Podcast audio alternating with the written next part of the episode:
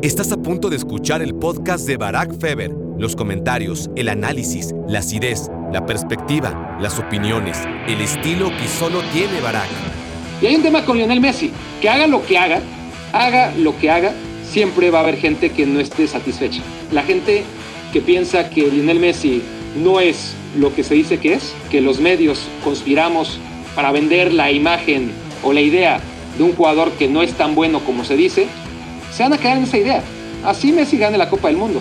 Todo esto no sería posible si no hubiese una mentalidad, una capacidad atlética. Obviamente son muy altos, son muy fuertes, pero son sumamente competitivos y ambiciosos, guerreros, inquebrantables. La verdad es que, que es un espíritu el que los mueve, que los hace muy, muy, muy difícil de vencer. Son unos supervivientes en toda la extensión de la palabra. Los croatas y Argentina pues está advertido, ¿no? Que no será en absoluto fácil. Lo que ocurre en la cancha solamente es el vehículo, ¿no? El fin, todo lo que lo envuelve es lo que realmente nos hace apasionarnos, ilusionarnos y hacer un podcast diario en torno a la Copa del Mundo.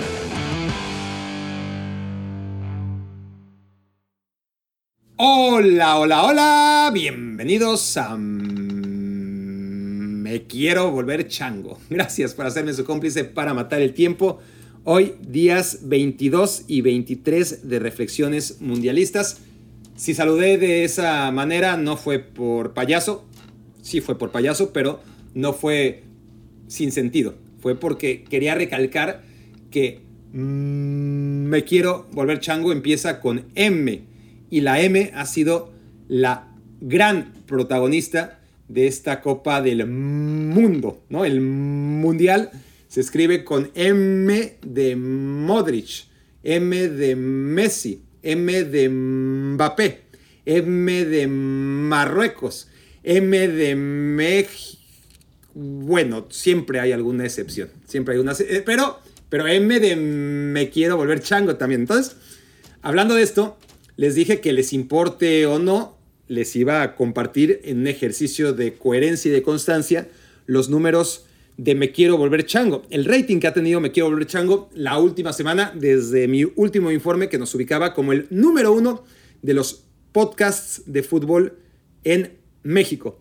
Pero también les quedado de ver a todos aquellos que no escuchan desde México numeritos. Entonces aquí tengo este resumen. No puedo ir país por país, pero algunas cosas que me llaman la atención. Estados Unidos, número 74. En toda la semana pasada hubo solamente 73 podcasts de fútbol más escuchados que este en los Estados Unidos, lo cual me parece sensacional, porque solamente compites contra podcasts en español, diría terrible, pero compitiendo en un país como Estados Unidos contra podcasts en inglés y en muchos otros idiomas, ser el número 74 me parece genial. Luego, en Australia, si cabe, todavía me parece mejor aún. Gracias, porque estamos en el puesto número 175 de podcasts dedicados al fútbol en Australia. Y dirán, no mames, ¿para qué estás festejando? Güey, en Australia. O sea, ¿no? Si en Estados Unidos está chingón ser el 74, en Australia compites pues contra los podcasts australianos, que debe haber un par, ¿no? De fútbol, pero todos los ingleses y todos los, no sé, o sea, hay, hay mucha competencia, me imagino. Y si estamos en el top 175 de podcasts en Australia de fútbol, pues seguro que es más de uno. Debe haber por lo menos dos o tres, me quiero volver changuistas, que nos escuchan desde Australia, ¿no? Entonces, gracias, me parece formidable. Y luego otro tema es, por ejemplo, estar en el top 200 de podcasts de fútbol en Australia está muy bien. Ahora, también estamos en el top 200 y en particular en el 196 de los podcasts más escuchados en México. Pero aquí estoy hablando de todos los temas y no solo de podcasts mexicanos, lo cual me daría vergüenza estar presumiendo, sino dentro de todo el universo de podcasts, que hay millones, o por lo menos cientos de miles, el estar en el top 200, es decir, ya rankear en México, ¿no? Como uno de los 200 podcasts más escuchados del país, en un país donde pues, evidentemente se escuchan podcasts de España, de México, de Estados Unidos, de Inglaterra. Compito contra el mundo, competimos todos juntos contra el mundo y estar ahí en el 196 me parece muy bueno, honestamente. Y bueno, llegamos al que más seguimiento hay que darle, porque es donde estamos más arriba, y es el de el número 2. Estamos en el número 2, maldita sea. Caímos del primer puesto al segundo puesto en lo que se refiere a podcasts de fútbol en México. Que no está mal, pero podemos cerrar todavía en primer lugar. Vamos a ver qué pasa esta semana. Pero sí, ciertamente bajamos del lugar número uno al número dos en cuanto a podcasts dedicados a fútbol en México. En cualquier caso, gracias a aquellos que usan Apple Podcasts, hay aquellos que usan, dije Apple Podcasts, pero es Apple Podcast. Gracias a aquellos que a través de Spotify, por ejemplo, mira, número 5, pero Spotify no cuenta de, de fútbol, sino de deportes. Entonces, número 5 de deportes en México, en Spotify, también me parece muy bueno. No tan bueno como en Apple Podcast, pero también gracias a los de Spotify. En fin, esto es simplemente el preámbulo, mi informe de, de gobierno tras tres semanas de Me quiero volver chango. Y bueno, quienes estaban esperando ayer reflexiones, pues no mamen, no me conocen, ¿no? Este, por supuesto que ayer no iba a haber reflexiones, pero a partir de hoy no me voy a comprometer porque hoy sí, mañana sí, y, y luego hay un par de días, ¿no? Antes del partido por el tercer lugar. Ya veremos, pero, pero sí, si, si ayer podía aprovechar la oportunidad para no hacer podcast, pues la iba a aprovechar, la iba a aprovechar. Lo siento por aquellos que, que pensaron inocentemente que, que, en algún momento iba a subir el podcast del día 22, pero aquí estoy con mucho gusto y con energías recargadas para grabar el número 23 y dedicarle ahora sí mi primera reflexión al tema de las M's, de Modric y de Messi, porque es verdad, más allá de todas las demás M's, los que están brillando otra vez en la Copa del Mundo, a pesar de su edad, son, bueno, Mbappé, pero en este caso los que se enfrentan mañana son Modric y Messi. Y el tema es, ¿quién de los dos es más importante para su equipo? Ya no quién es mejor futbolista, porque eso pues no nos va a llevar a nada y está claro que pertenecen los dos a un universo magnífico de jugadores pero que no pueden compararse, ¿no? Cada quien en su universo y, y Messi está en un universo superior al de Luka Modric, que de todas formas está ahí, ¿no? En, en la antesala de los más grandes. Y, quién sabe, una, una, victoria en una Copa del Mundo, imagínate, con Croacia, después de haberla llevado hace cuatro años a la final, pues ahí sí nos haría replantearnos a todos el verdadero lugar de Luka Modric en la historia y ponerlo como mínimo, como mínimo, a la altura de Zinedine Zidane, de ese tipo de, futbolistas que, que quizás no están considerados entre los 3, 4 mejores de todos los tiempos, pero que algunos dicen, hey, este hay que meterlo. Ya veremos, le quedan por lo menos dos partidos duros a Luka Modric, pero es tremendo lo que está haciendo con Croacia. ¿Quién de los dos es más importante en su equipo? A ver, si pensáramos en un apocalipsis de zombies en el que tuviera que sobrevivir Croacia sin Modric y Argentina sin Messi. Creo que, ese es un buen ejercicio para evaluar cuál de los dos es más importante en su equipo, ¿no? Y ahí sí, yo creo que las esperanzas de Croacia se irían abajo, si no es que se derrumbarían sin Luka Modric, pero aún mantendría la esencia.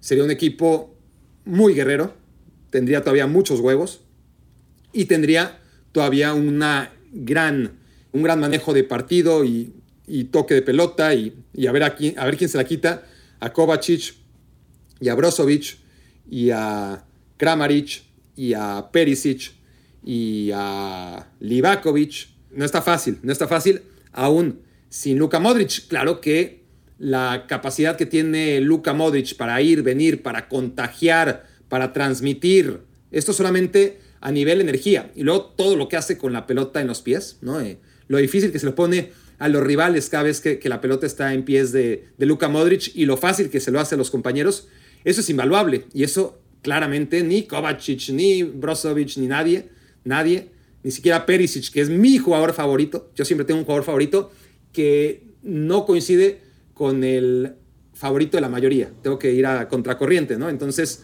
Perisic para mí es mi jugador de Croacia, aún reconociendo que, que, esto es evidente e innecesario, que Modric es el amo, es el amo y señor de la selección croata. Pero bueno, ¿qué harían estos nombres, no? Que, que están muy lejos todos, honestamente, Luka Modric, pero Croacia podría defenderse y atacar sin Luka Modric. Argentina sin Lionel Messi me quedaría nada. Honestamente me quedaría muy poco de la selección argentina. ¿Mantendría los huevos? Sí. ¿Correría? Pues sí, correría. De todas formas tiene que correr cuando, cuando Messi está en la cancha. Cuando no está Messi en la cancha, pues igual y tendrían que correr un poquito menos porque ese undécimo haría algún trabajo que no hace Messi. Pero todo lo demás, todo lo demás que resuelve Messi, minuto a minuto y partido a partido, y, y la diferencia que tiene Lionel Messi respecto a los siguientes es gigantesca, porque el equivalente a Perisic y a Kovacic y a Brozovic en la selección argentina, es decir, jugadores que no están al nivel del número 10, pero que son los siguientes en cuanto a calidad y, peso específico, pues los tiene, los tiene, pero no están. Es decir, Di María lo seguimos esperando, vamos a ver, puede ser que aparezca en el momento más oportuno, no se descarta, pero bueno, Di María es lo que puede ser, no todavía lo que ha sido en este mundial. Y mérito a Argentina, que sin Di María prácticamente en ningún momento ha logrado meterse hasta donde está. Y el otro es Lautaro Martínez, que ese sí está, pero ya no se le puede esperar, aunque puede ser que ese penal tan importante, ¿no? Porque era un penal en el que si fallabas, todo lo ganado por Argentina con esos dos penales fallados por Países Bajos, irte a muerte súbita y, y otra vez Países Bajos tendría el sartén por el mango y el momento anímico y era un momento durísimo para Lautaro. Entonces, quizás Lautaro mm, Martínez, ¿no? Reclame su condición de protagonista con M a partir de, del encuentro en contra de, Croacia. Pero por ahora Messi, la neta, no digo que está solo, pero es lo que digo, eh, sale Argentina con nueve guardaespaldas, con Messi y con el mayordomo de Messi, que viene a ser Julián Álvarez. Vamos a ver si eso cambia a partir de Croacia. Debería cambiar porque Argentina no ha tenido un rival hasta la fecha que realmente le busque. Y no es que Croacia lo vaya a abrumar, no nos equivoquemos. Al final, Croacia tiró a portería una sola vez contra Brasil. Va a tirar un poco más en contra de Argentina, me imagino, pero no mucho más. Entonces, Argentina, que ya está acostumbrado a equipos que le ceden la iniciativa y que hacen poco por amenazar, empezando por Arabia Saudita, siguiendo por México, sobre todo Polonia, Australia y, y, Países Bajos fue prácticamente lo mismo. Lo que diferenció entre uno y otro fue la calidad que tienen los neerlandeses y, y, que pudieron llevar el partido a tiempo extra, pero contra Croacia, este hecho de que la pelota y... Bueno, la pelota no tanto, la posición de Argentina va a ser menor porque Croacia la sabe amasar muy bien, pero no es un equipo que seguramente, como ya lo vimos en contra de, de Brasil y en contra de, de Japón, cuando tenga la pelota, no va a ser necesariamente para ser muy vertical, sino para tenerla en campo contrario. O sea, tampoco va a ser una posesión estéril y desesperante como la de Inglaterra contra Francia en el primer tiempo. En el primer tiempo, insisto, luego mejoró mucho Inglaterra. O como la de España contra Marruecos. No, es una posesión en la que si te descuidas, te machacan. Pero mientras no, a ver si se las quitas. Y, el tiempo corre y ellos descansan. Que corra el rival y eso es lo que debería evitar la selección argentina. Entonces, si el tema es eso, ¿quién sobreviviría un apocalipsis sin su gran figura, pues yo creo que Croacia tendría más expectativa de vida en un apocalipsis de zombies sin Modric que Argentina sin Lionel Messi. Reflexión número dos. Quedémonos en Croacia para digerir lo que ya sabemos, pero que por lo menos yo en lo personal no había digerido del todo. Y es este asunto más que estadístico de que Croacia se ha metido a tres semifinales de Copa del Mundo. Una selección que existe en los mundiales desde 1998. Su historia empezó hace menos de 25 años y ya se metió tres veces a semifinales. El tema aquí es que hay que empezar a plantearnos el tema de Croacia como un equipo grande. O sea, ya no vale el tema de Croacia es el pequeño y Argentina es el grande. ¿Por qué? Porque Argentina ganó dos mundiales. Sí, los ganó en el 78 y en el 86. Croacia no existía en el 78 y en el 86. No es pareja la comparación. Que Argentina se metió a la final del 90 no es pareja la comparación. No. Empecemos a partir de 1998, que fue la primera vez que hubo un mundial y en el que Croacia existía como país independiente y con selección nacional propia. Ahí sí, lo que quieran comparar, desde 1998 a la fecha, que además son más o menos los 25 años que calculo la mayoría de nosotros, algunos menos, algunos más, han visto el Mundial. ¿no? En nuestra historia, la de una generación, porque ya son 25 años, Croacia es un equipo gigante, tan grande como cualquiera. No, no es casualidad meterse a tres semifinales. Si pasa el tiempo y Croacia en 2026 y en 2030 y en 2034 en tres Copas del Mundo no hace nada, pues ahí sí ya podremos empezar a decir, bueno, fue una generación, fue una gran generación, o, dos grandes generaciones, ¿no? La, la del 98, que fue tercer lugar del Mundial, y la generación que en 2018 perdió la final y que en 2022, bla, bla, bla. Lo que pase ya es historia por parte de Croacia. Entonces, sí creo que hay que replantearnos la definición de Croacia como equipo grande, por lo menos de nuestra época. Y si pasa a ser, insisto, como un Hungría, que, que tuvo su momento nada más, pues bueno, ya se irá que, hubo un momento en la historia en que Croacia fue tan grande como lo fue Hungría en su momento, sin ganar títulos, pero vaya que, Hungría era un equipo que durante muchos años se consideró el mejor del mundo. Croacia no llegará a ese estatus, pero tampoco estará tan lejos. Pero insisto, eso ya será en el futuro. Nuestra generación, los 25 años de fútbol que hemos visto hasta ahora, desde 1998, deben tener ya a Croacia considerada como una de las grandes selecciones del planeta. Porque en términos comparativos, ¿cuántas selecciones se han metido a tres semifinales del Mundial desde 1998? ¿Cuántas? Muy pocas, solamente las más grandes. Son siete Copas del Mundo en las que quedar fuera antes de semifinales pues es lo normal.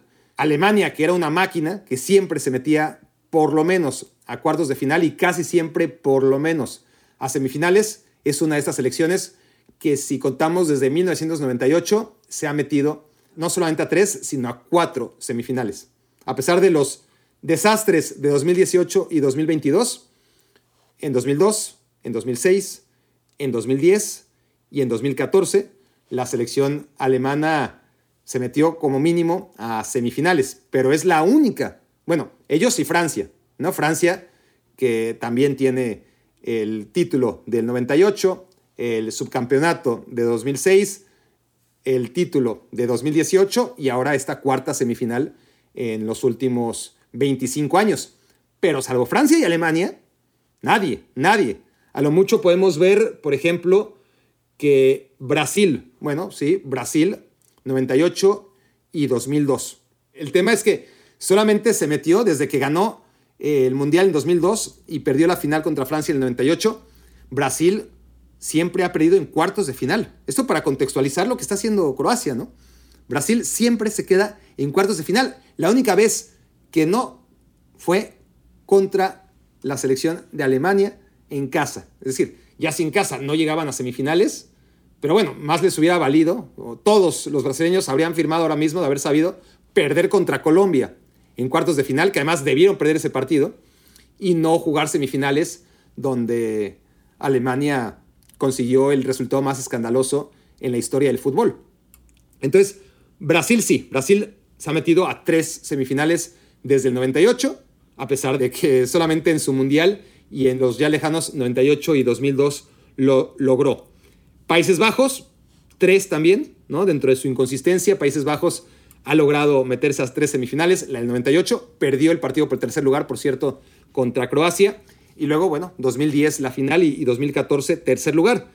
Pero después, nada. Croacia con tres, empatado con Países Bajos y Brasil solo por detrás de Alemania y Francia como los equipos más consistentes entre los semifinalistas de una Copa del Mundo, que ya son palabras mayores. Argentina apenas es la segunda vez que lo logra, después de hacerlo en 2014, en estos 25 años. Y luego Italia una vez, Portugal una vez, España una vez, Uruguay una vez, Bélgica una vez, Inglaterra una vez. En fin, está cabrón, está cabrón lo de la selección croata y, así hay que decirlo y reconocerlo y digerirlo, pase lo que pase en el partido contra Argentina. Porque además Croacia es un país de muy poquitos habitantes, de, de menos de 4 millones, lo decíamos la otra vez, ¿no? Croacia tiene ahora mismo, en noviembre de 2022, una población de... ¿Dónde están los habitantes de Croacia? Croacia, Croacia tiene... Ya les digo yo que son 4 millones de habitantes, ¿no? No muchos más, pero para ser un poquito más exacto, los habitantes de Croacia son 3.871.833. Esto es según el censo de 2021. En el mejor de los casos, si le echaron ganas, ahora son 4 millones, pero están en el lugar número 128. Pero ya esto ya lo dije en su momento. Claro, si esto fuera por población, las potencias mundiales serían sin ninguna duda Rusia y China y la India y Pakistán e Indonesia y los Estados Unidos y Brasil. y de todos esos, nada más Brasil y, además no pasa ya de cuartos de final hace mucho tiempo. Así que no es evidentemente una, un parámetro en el cual debamos medir que Croacia sea la población número 128 como para que tenga buen equipo de fútbol. Pero lo que sí es de llamar la atención, por si fuera poco con el tema del éxito de su equipo de fútbol, es lo bueno que es Croacia a nivel de, bueno, en todos los deportes, ¿eh? no, nada más de, de, equipos. Tiene siempre a, tenistas que ya quisiera México, ¿no? Ya quisiera un país como México con tantas canchas de tenis y tan grande y, y que no ha tenido a un jugador entre el top, ¿qué digo? 100, 200 o quizás 500 hace décadas. Y Croacia siempre tiene a alguno ahí en el top 10, ¿no? Y si no, siempre cerca. Pero bueno, más allá de, que Croacia y en general los países que fueron separados de Yugoslavia tienen un gran nivel deportivo. Lo de Croacia en particular, aquí estaba sacando los datos. A ver, ahí les va. En handball, este equipo ha llegado, recuerden que la historia de Croacia empieza apenas en 1900, yo creo que si hablamos de Juegos Olímpicos, en 1996, es decir, habría que empezar en Atlanta 96. ¿Cuántos Juegos Olímpicos se han disputado? No muchos, o sea, no es la historia del olimpismo. No es que han llegado a, a cuatro semifinales y han ganado dos medallas de oro en la historia del olimpismo. No, simplemente desde el 96, que es que existen, se han metido a cuatro semifinales y han ganado dos oros en balonmano.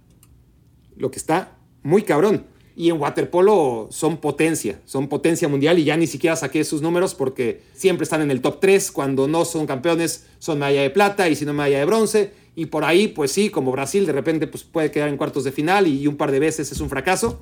Pero Croacia en waterpolo, y a ver, la gente que sabe mira, no, no, esa es Hungría. Bueno, no soy un experto de, de waterpolo, pero Croacia es potencia mundial entre las dos o tres o, a lo mejor cuatro grandes potencias mundiales de, waterpolo. Pues yo diría que, están ahí con, con Hungría como los principales referentes. Entonces, potencia en waterpolo, potencia en handball. Tenemos que empezar a decir que es potencia en fútbol sin pensarlo tanto. Y en básquetbol, eh, estaba viendo, bueno, tres veces cuarto finalista. No han ganado medallas, pero vaya, se han quedado ahí a punto. ¿Cuántos Juegos Olímpicos se han disputado desde que Croacia aspira a llevar una selección? Y en tres Juegos Olímpicos desde entonces ha logrado meterla en cuartos de final. Entonces, la verdad, todo esto no sería posible si no hubiese una mentalidad, una capacidad atlética. Obviamente son muy altos, son muy fuertes, pero son sumamente competitivos y ambiciosos, guerreros, inquebrantables. La verdad es que, que es un espíritu el que los mueve, que los hace muy, muy, muy difícil de vencer. Son unos supervivientes en toda la extensión de la palabra los croatas y Argentina pues está advertido, ¿no? Que no será en absoluto fácil, ni siquiera complicado. Va a ser súper difícil eliminar a Croacia para poderse meter a la final. Ahora, además del tema Croacia, que creo que es el que debemos de poner en principal contexto, así como cuando hablemos de Francia, Marruecos, primero hay que contextualizar lo que está haciendo Marruecos, pero ahorita toca hablar de la semifinal que está por jugarse. Lionel Messi, evidentemente, acapara todos los análisis. Y hay un tema con Lionel Messi, que haga lo que haga, haga lo que haga, siempre va a haber gente que no esté satisfecha. La gente que piensa que Lionel Messi no es lo que se dice que es, que los medios conspiramos para vender la imagen o la idea de un jugador que no es tan bueno como se dice, se van a quedar en esa idea. Así Messi gane la Copa del Mundo. O sea, si, si Messi y Argentina ganan el Mundial, pero el gol no lo anota Messi, entonces no será suficiente para ellos.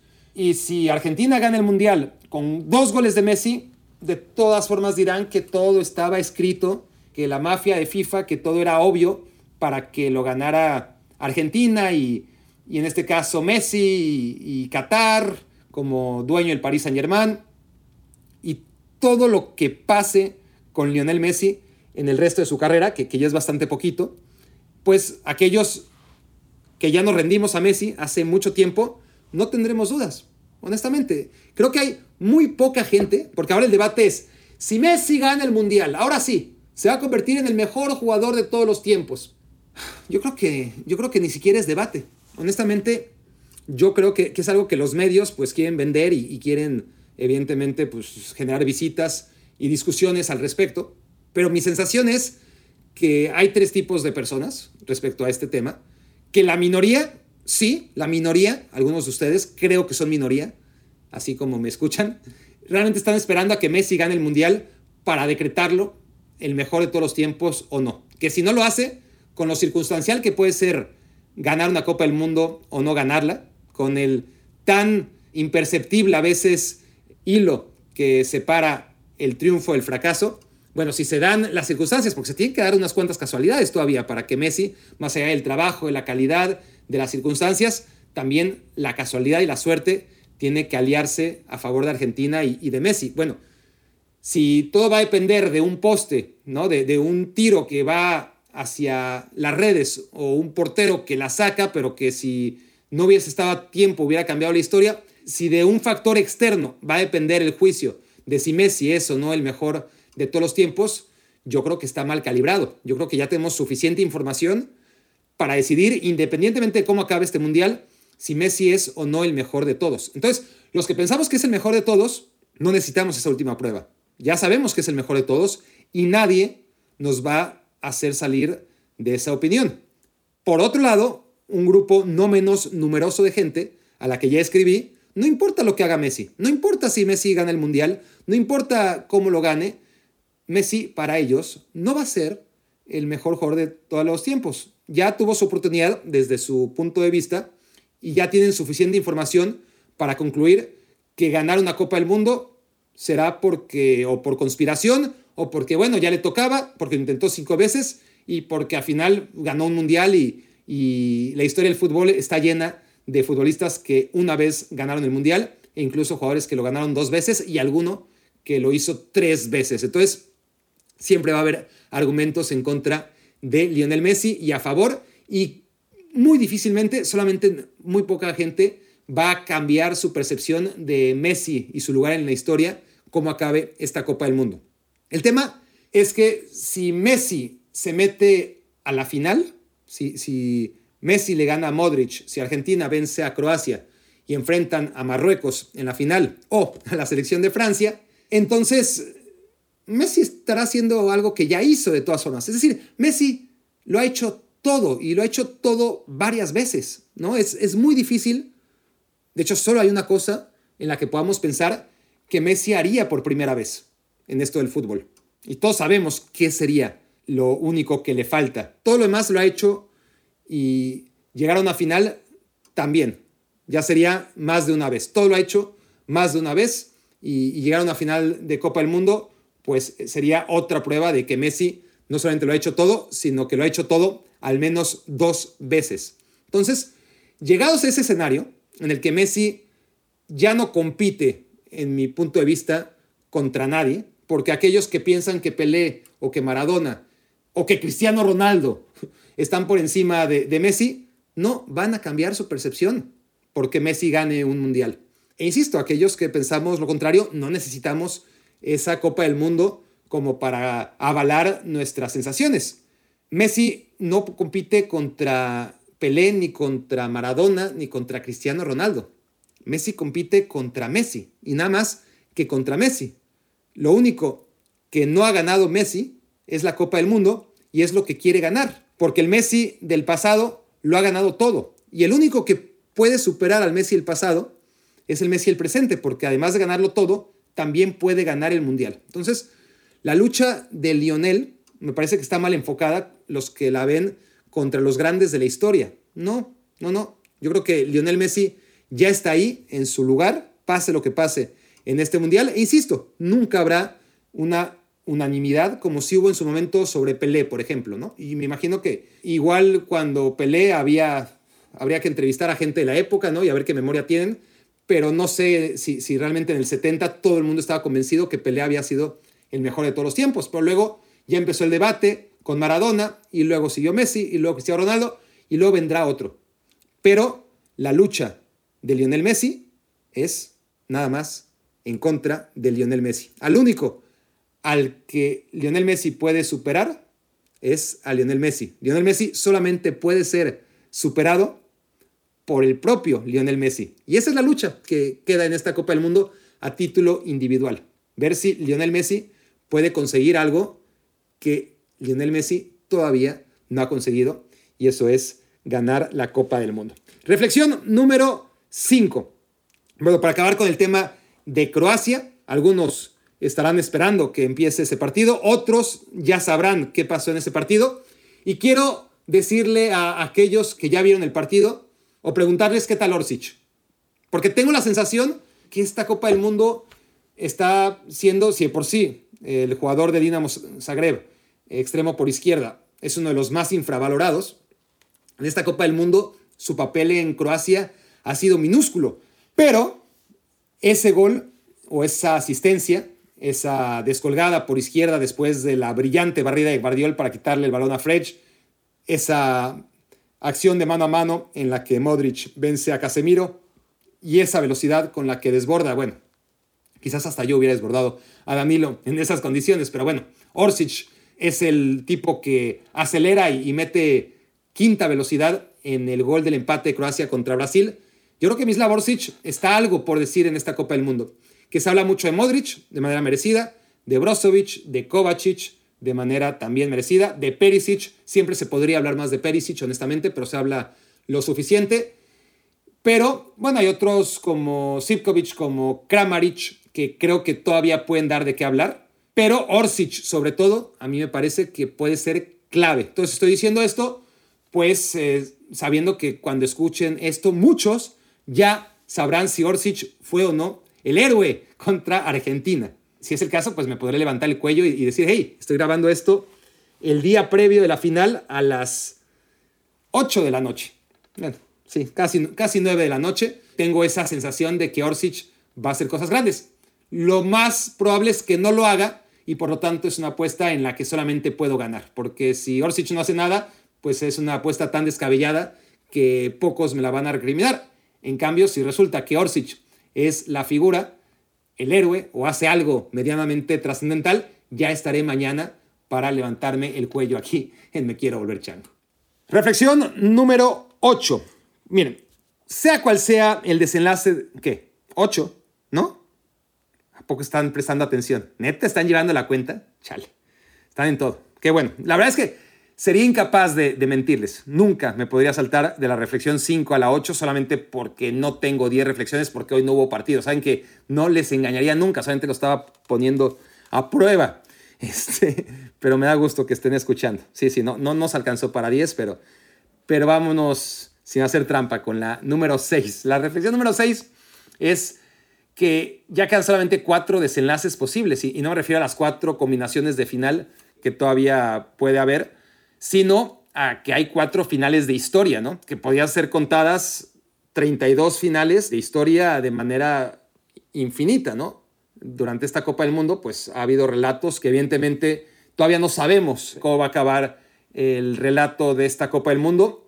Y aún si lo supiéramos, pues no sabemos cómo va a ser campeón del mundo Francia o cómo lo hará Argentina o de qué manera lo conseguirá Croacia o Marruecos.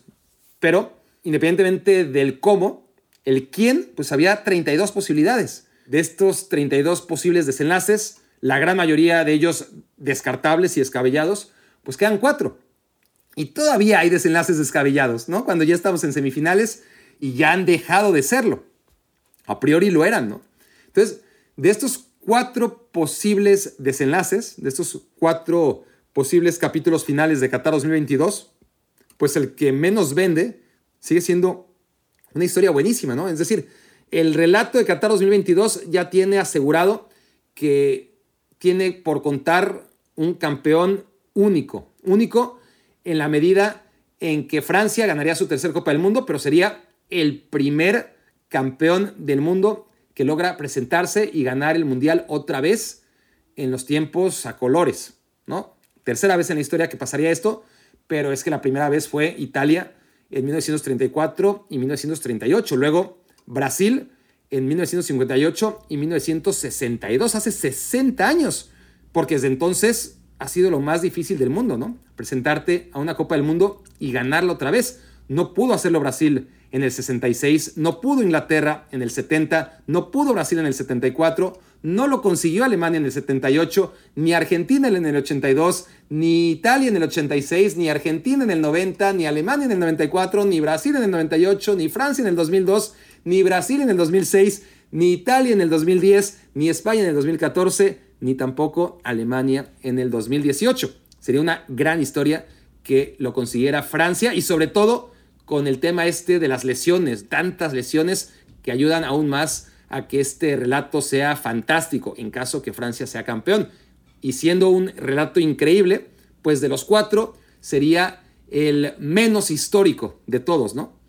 En el tercer lugar pondría, y ahí está muy difícil porque, porque está muy parejo, pero yo creo que Croacia, ¿no? Eh, Croacia ganando el Mundial, con todo el contexto del que acabo de hablar, sería fabuloso. Es muy restringido, solamente para potencias mundiales ganar la Copa del Mundo y Croacia se reivindicaría como tal. Ya no habría marcha atrás, pondría su nombre para siempre. Como no fue suficiente llegar a una final, porque hay equipos que han llegado a una final y que ahí se han quedado. Checoslovaquia llegó a una final, Hungría llegó a una final en los primeros mundiales, Suecia llegó a una final, todo esto en blanco y negro, ¿no? Pero desde entonces, pues ya es muy difícil encontrar a comparsas en finales de Copa del Mundo. Croacia sorprendió en el 2018 y si llegase en 2022 a ganarla, wow, es que ¿cuántos campeones del mundo ha habido, no? O sea, Uruguay que lo hizo en el 30, después Italia fue el segundo campeón del mundo en el 34, luego no llegó un tercer campeón del mundo hasta 1954, porque llevaban dos Uruguay y dos Italia, cuando en el 54 llega Alemania y pone su nombre también entre los campeones del mundo. Le costó a Brasil, pero se convirtió en el cuarto en 1958. Luego Inglaterra en el 66 fue el quinto. Y a partir de ahí se da que cada, aproximadamente cada 12 años hay un nuevo campeón del mundo, ¿no? Porque después de que en el 66 fuera campeón, es decir, del 54 al 66 pasaron 12 años, porque en el 58, no, ahí miento, claro, porque en el 58 Brasil gana su Copa del Mundo, todavía estaban siendo los primeros campeones del mundo en esos ayeres. En el 66 gana Inglaterra su primer mundial, es la quinta selección en conseguirlo, después de Uruguay, de Italia, de Alemania y de Brasil. Bien, Inglaterra lo logra en el 66 y desde entonces, ahora sí, cada 12 años aproximadamente hay un nuevo campeón del mundo. No siempre se cumple, pero en el 70 repite Brasil, en el 74 repite Alemania y en el 78, es decir, 12 años después de la primera vez de Inglaterra, Argentina logra su primera vez, ¿no? Y luego viene Italia repitiendo y luego repite en el 86 Argentina y en el 90, ahí sí ya no se cumple la regla de los 12 años, hay campeones que, que parecía que ya no iba a haber campeones nuevos, ¿no? Porque en el 86 repite Argentina, porque en el 90 repite Alemania, porque en el 94 repite Brasil y en el 98 llega Francia, ¿no? Y ahí empieza otra vez eso de que cada 12 años hay un nuevo campeón del mundo, porque en 2002 pues Brasil repite, en 2006 repite Italia, pero en 2010 hay otro campeón del mundo que es la selección española. En 2014 pues repite Alemania, en 2018 repite la selección de Francia y en 2022, pues tendríamos un nuevo campeón si lo consigue Croacia o Marruecos. Pero bueno, Marruecos ya hablaré de, ello. Es la historia obviamente menos plausible ahora mismo, ¿no? La número dos sería, yo creo que ahí empatada con la historia de Croacia, que mientras la relato me voy convenciendo a mí mismo que sería una super historia, ¿no? Que, que Croacia pusiera su nombre entre los campeones del mundo, ¿no? No, como alguien que repite ganando la Copa del Mundo, sino como un nuevo integrante en este club tan restringido y exclusivo. Pero bueno, lo de Messi, ¿no? ¿Qué más voy a agregar de, Lionel Messi? Que, que, no se haya dicho y que no se haya discutido durante 15 años casi. Que Lionel Messi ganase la Copa del Mundo sería pues algo que ahí quedaría para siempre. todos los relatos de las Copas del Mundo tienen algo, pero el hablar de Lionel Messi en todo su contexto, con todos sus balones de oro, con todos sus récords, en su quinto mundial y que llegase y cumpliese justo lo que le faltaba, pues sería solamente superado porque Marruecos, ¿no? Un país como Marruecos, de un continente como el de Marruecos, con una gente como la de Marruecos, con todo lo que englobaría el tema que Marruecos fuera campeón del mundo, pues sí, eso sí, eso sí mataría en el tema de las cosas increíbles en los mundiales y de los relatos, pues sería el relato de todos los tiempos, ¿no? No, no habría algo más difícil de explicar que cómo Marruecos pudo ganar un mundial. Entonces sí, de los cuatro relatos es el más descabellado, sería el más increíble de todos, pero los cuatro, los cuatro están, la verdad, muy buenos. Y es que, y aquí voy con la reflexión número 8 y final. Sigo engañándolos, las 7. Voy a quedar en 7. La reflexión 7 y final es el tema de... Y lo he dicho muchas veces, pero haré lo posible por no repetirme, porque creo que ya lo tienen muy claro mi, mi, concepto de que en el Mundial, en el Mundial no hay que esperar buen fútbol, hay que esperar entretenimiento, pero ese entretenimiento no tiene que venir por sistemas de juego o por triangulaciones muy efectivas o por velocidad ¿no? a la hora de, mover el, balón o, comportamientos ultraofensivos de los equipos. No, el Mundial es todo lo que estoy diciendo, ¿no? una colección de, memorias, de, de relatos, de, cosas que no se olvidan y que van más allá de la cancha. Lo que ocurre en la cancha solamente es el vehículo, ¿no? el fin, todo lo que lo envuelve es lo que realmente nos hace apasionarnos, ilusionarnos y hacer un podcast diario en torno a la Copa del Mundo. Entonces, yo oigo mucho este argumento de que está siendo muy defensiva, que los equipos no proponen, pero es que acostúmbrense, carajo, en 2026 va a ser igual, ¿no? Eso ya lo sabemos. Díganme algo que no sepamos, acostúmbrense, que no son nuevos. Bueno, los que son nuevos y se quejan, pues sí, les doy el beneficio de la duda, pero, pero a esa edad nadie se queja, ¿no? Cuando estás viendo tu primer mundial, todo, toda esa alegría y difícilmente te vas a quejar porque no tienes todo te gusta cuando eres niño, ¿no? Y sobre todo si te gusta el fútbol, te gustan los mundiales y, no te pones a, a, pensar si un equipo es muy defensivo o no. Entonces, los que se quejan, yo creo que, que lo hacen de manera irresponsable o valorando poco lo que realmente es el mundial. Porque he oído a gente preocupada por el estado actual del fútbol. El fútbol actualmente está súper sano. Yo no recuerdo un momento más saludable del fútbol como espectáculo que este, ¿no? Es decir, el fútbol no está en el mundial. Insisto yo en esto, ¿no? Una cosa es la Copa del Mundo, una cosa son los héroes de la Copa del Mundo, una cosa son los mejores equipos en la historia de la Copa del Mundo, y ese ha sido un grave error. Se ha dicho, es que Pelé es el mejor jugador de todos los tiempos porque ganó tres mundiales. Es un gran argumento, pero eso lo convierte en el mejor jugador en la historia de los mundiales. Y ya está. Y luego háblenme de lo que hizo en Santos y háblenme de, de otras cosas y podemos discutir qué lugar ocupa Pelé en la historia del fútbol. En la historia de los mundiales, sin duda, es el mejor de todos. Brasil del 70, el mejor equipo en la historia de los mundiales. Les creo, les creo. No sé qué tanto haya de choro, qué tanto haya de mito, pero vamos a darles el beneficio de la duda que los Clodoaldo y los Gerson y los Tostao y los Jairzinho y los Pelé y los Carlos Alberto, etcétera, etcétera, etcétera, era una selección irrepetible. Bien, pero era la mejor selección en la historia de los mundiales o, la mejor selección de la historia. Eso no lo convierte en el mejor equipo de la historia. Seguramente ha habido mucho mejores equipos por el hecho que aquí repito y que es muy lógico, ¿no? El tema de poder entrenar a tus jugadores todos los días durante años y que no puede ser una selección y el hecho de, de que siempre va a estar flojo en una posición, por lo menos, y que en un equipo puedes comprar y vender y en una selección no. Entonces, desde ese punto creo que ha quedado muy clara mi postura, pero hay muchos que siguen esperando y que creen que el fútbol no está en buena salud porque la mayoría de los equipos son defensivos. No, son defensivos porque el Mundial se juega siete jornadas máximo y, y por ahí puedes jugar tres, cuatro o cinco. Solamente cuatro equipos de 32, esto es el 12.5%, son los equipos que realmente están en toda su expresión jugando en toda su extensión jugando siete partidos de Copa del Mundo, ¿no? Los demás se van rápido y tienes que limitar errores porque te vas, porque No digo que sea imposible, pero es mucho más difícil tener un sistema sofisticado y agresivo y, y, te hace vulnerable ante equipos que privilegian el esperar, el estar ordenados, el trabajar dos, tres cositas, destruir siempre es más fácil y después construir dos o tres opciones para atacar y, y ser directos. Eso no quiere decir que el fútbol esté en mal estado de salud, al contrario. La salud del fútbol la vemos en el Napoli, ¿no? Eso es el fútbol actual. La vemos en el Arsenal, la vemos en el Manchester City, la vemos en el Bayern Múnich. Ahí está la muy buena salud del fútbol actual. Los mejores equipos del mundo, la gran mayoría de ellos no especulan.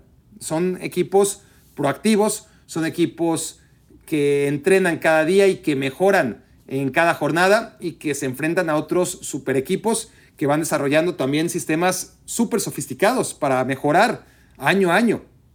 Y ahora mismo el fútbol está en excelentes manos.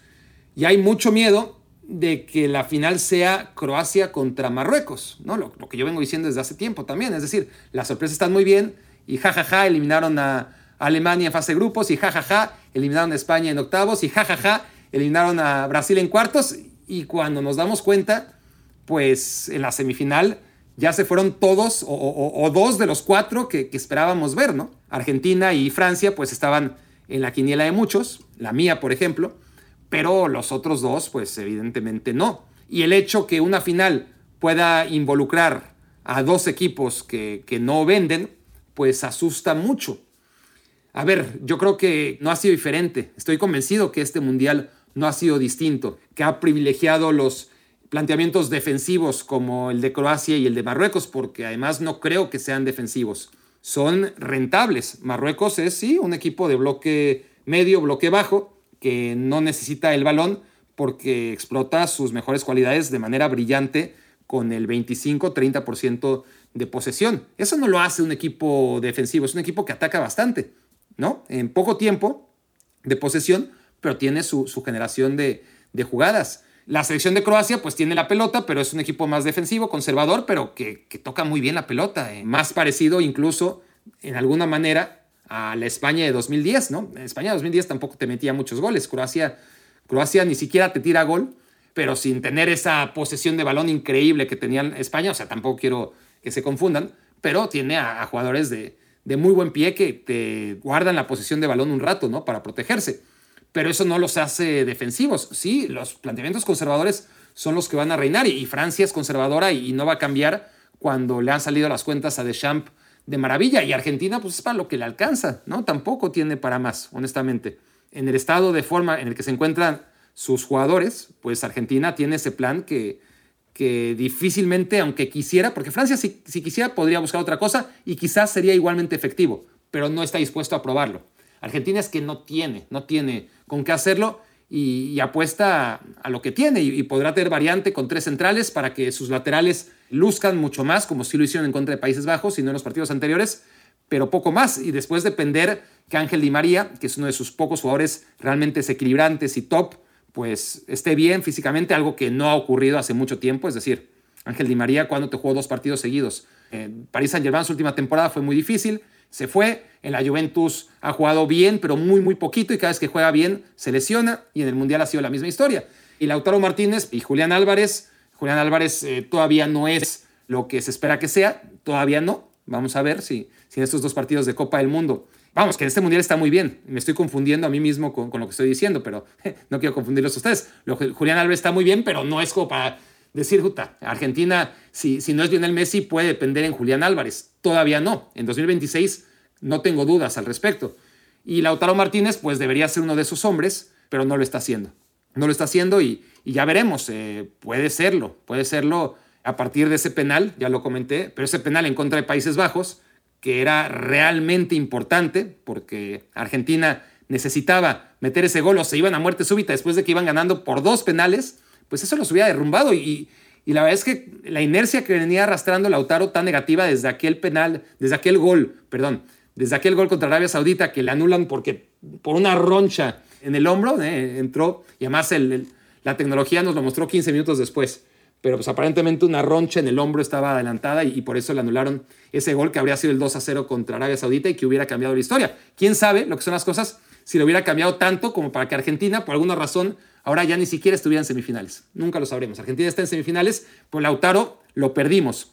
Lo perdimos físicamente, no ha estado bien, pero quizás ese penal, porque hay que tener huevos para andar mal y pedir el quinto penal y saber que si lo fallas, pues Argentina estaba casi muerta, ¿no? Habría perdonado a la selección de Países Bajos cuando Enzo Fernández había fallado el primer penal y ya no tenían más margen de error cuando esa tanda había empezado de, manera maravillosa para Argentina con, con, dos fallas neerlandesas. Pero bueno, el tema es ese, ¿no? Que, que la selección argentina no tiene, honestamente, para vuelos mucho más altos. Y ya está, ahí están los cuatro equipos que han llegado a estas instancias y nadie puede decir que Brasil, que España o que Alemania, por ser más ofensivos, merecerían estar aquí. No, no lo merecen y están los cuatro planteamientos que han sabido partido a partido encontrar las respuestas que, les han traído hasta acá. Y no es algo nuevo, tanto que, que en 2002, pues yo oía lo mismo, ¿no? Y 2002 sí fue un mundial de mucho peor nivel, pero era lo mismo. Estaba Corea del Sur y, Turquía en semifinales. Y estábamos apanicados con que una final pudiera ser Corea del Sur contra Turquía. No sucedió. Acabaron jugando por el tercer lugar, un muy buen partido, por cierto. Y dejaron que, que la final la jugaran dos clásicos como Brasil y Alemania. Les diría que esperemos que ocurra eso. Creo que la mayoría tenemos esas sensaciones encontradas de que queremos una final espectacular y solamente, al menos en el nombre, Argentina y Francia nos la podrían dar por otro lado, pues queremos que Marruecos se meta a la final, queremos que Croacia se meta a la final. Así que bueno, ya veremos. Estamos muy cerca de verlo. Espero que lo escuchen aquí a través de Me Quiero Volver Chango en esta semana en la que esperamos volver al primer lugar de podcasts más escuchados de fútbol en México y mantenerlos, mantenernos en el que les dije 175 de Australia y en el 196 de México, pero tomando en cuenta todos los podcasts del universo. Ahora que lo repito, hasta suena mediocre, ¿no? Y cómo criticamos, no, es que el 14 del mundo no sirve para nada y puta, yo feliz porque, porque mi podcast es el 196 de todos los podcasts del mundo en México, el 196 más escuchado.